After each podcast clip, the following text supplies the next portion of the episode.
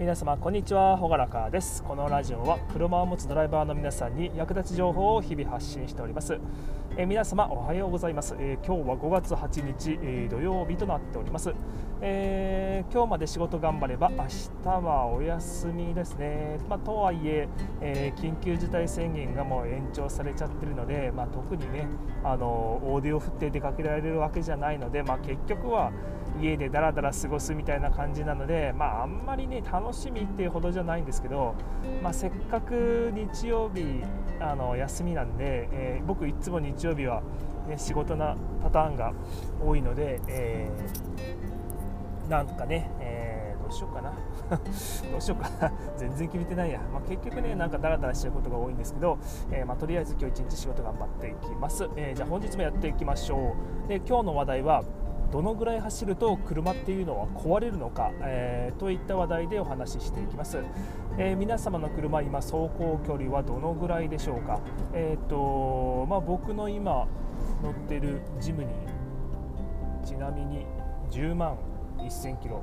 まだまだ元気でございます。でアルファードの方はもうちょっと距離が伸びてて確か15万キロぐらいだったかな、うんまあ、全然普通ですね。うん、で、えーとまあ、ここではねそのどのぐらい車は持つのかっていう話をしていくんですけど、えーとまあ、今から話していく内容としては、まあ、その消耗品とかオイル交換とか、まあ、冷却水の交換とかもろもろの消耗品はま適切な、ね、タイミングで交換されていることを前提にお話ししていきます。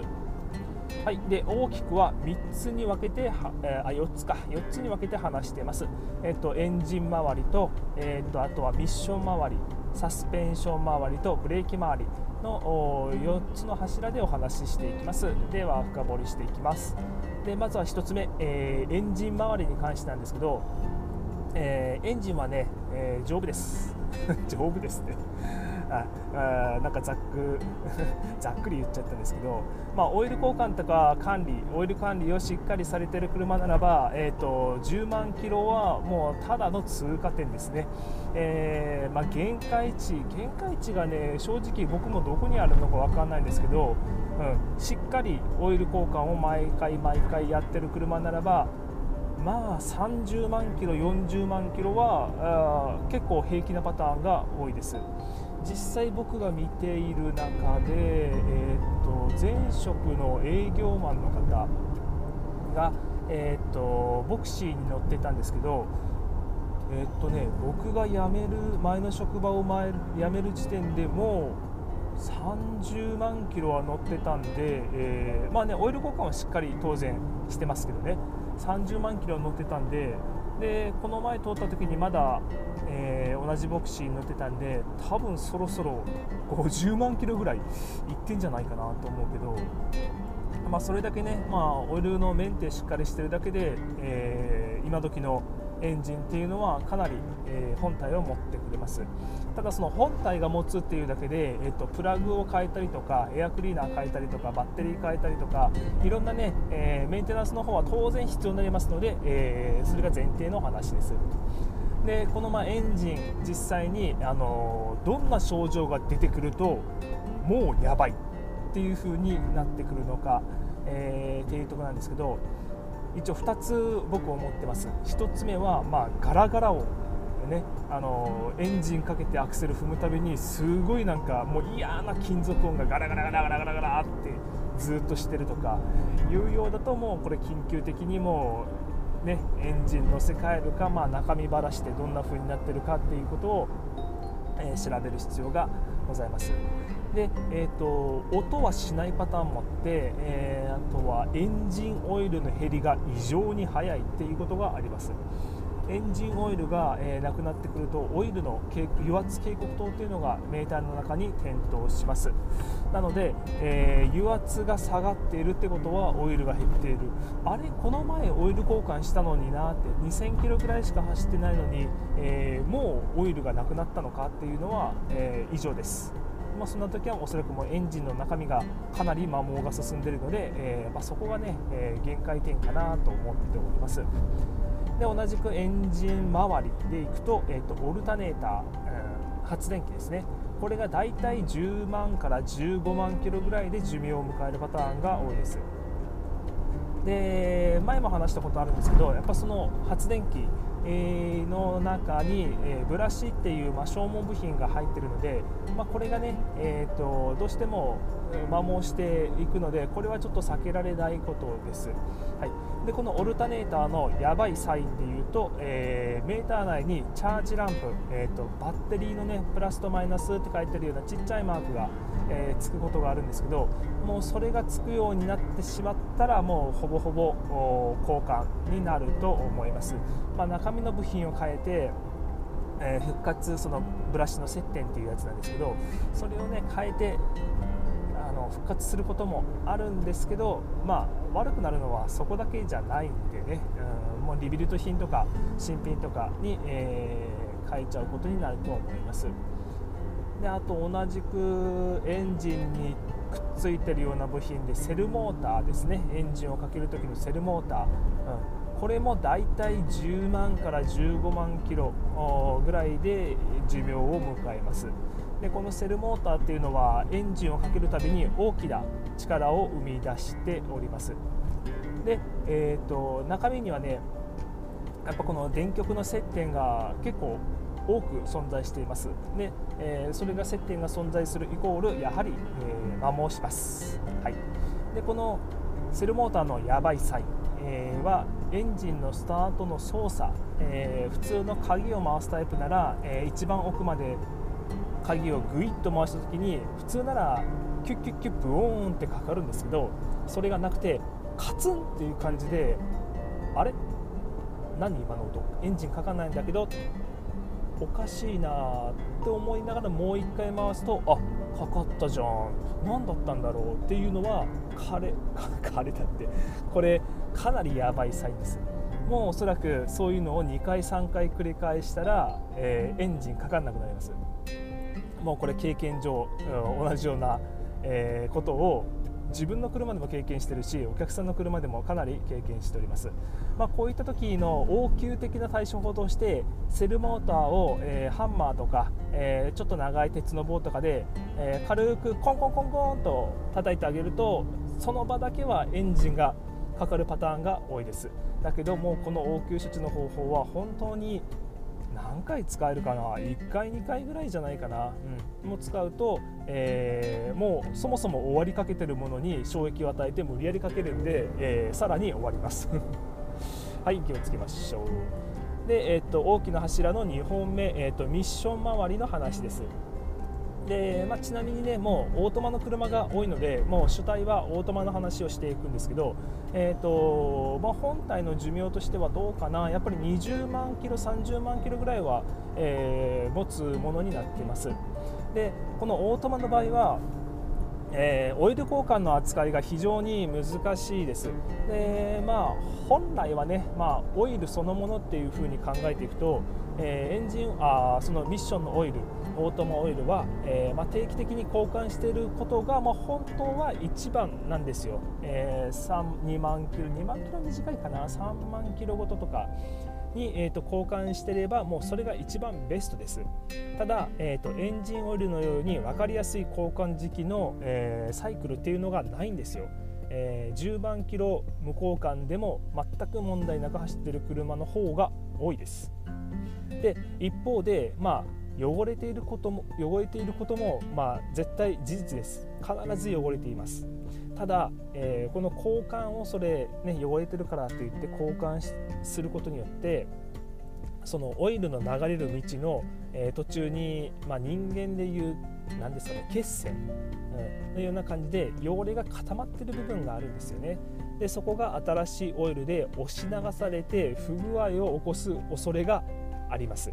これが起こっちゃうとねもうちょっと手がつけられないんですよ。だから整備士さんたちは高齢の現象が怖くて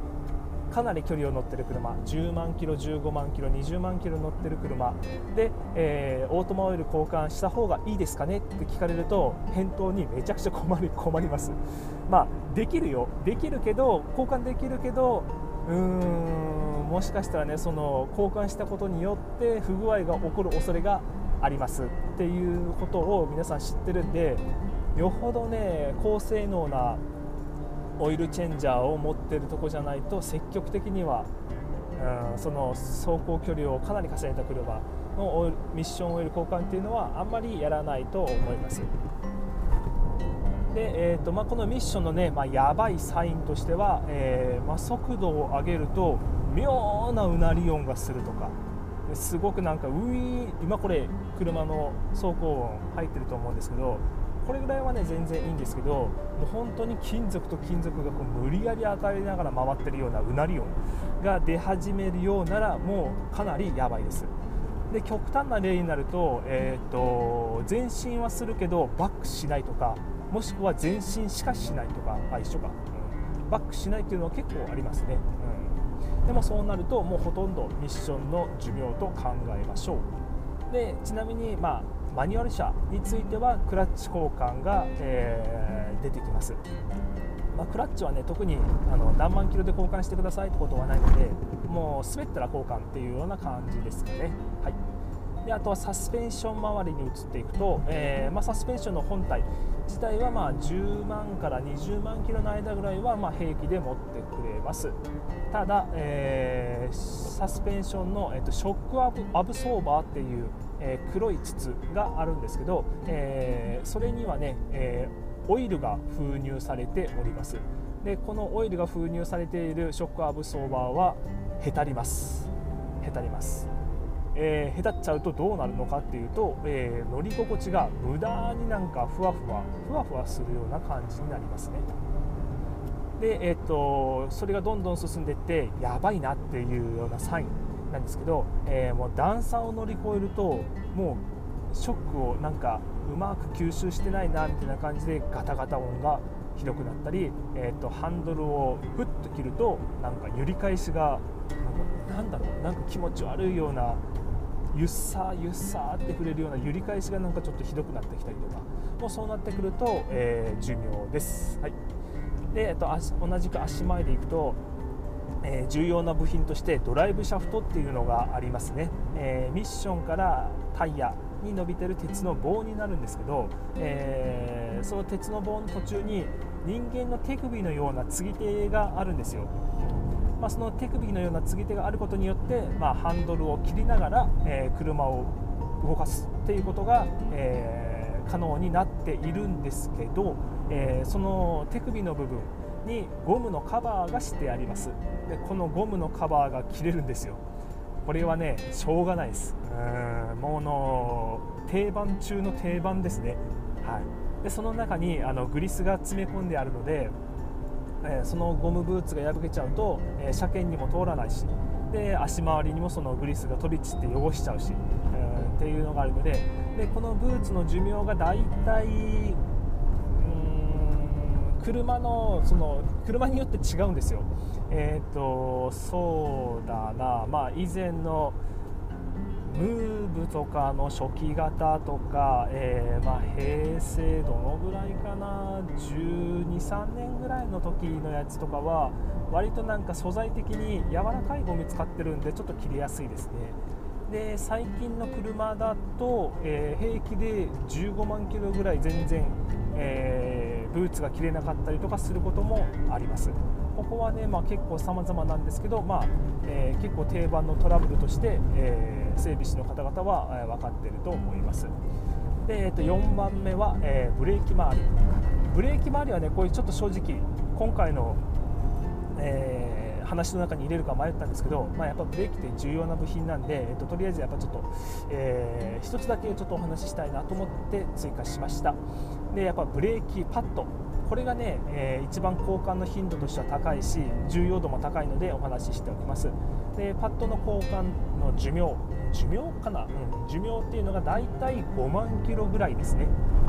で5万キロより早く亡くなる人もいるし、えー、まあ6万キロ7万キロ手前ぐらいまで持つ人もいるんですけど、まあ、どう引っ張っても7万キロ手前ぐらいですかね。やっぱまあ目安としては5万キロぐらいで、えー、5万キロと2回目の車検ぐらいかな。で、えー、亡くなってしまうことの方が多いです。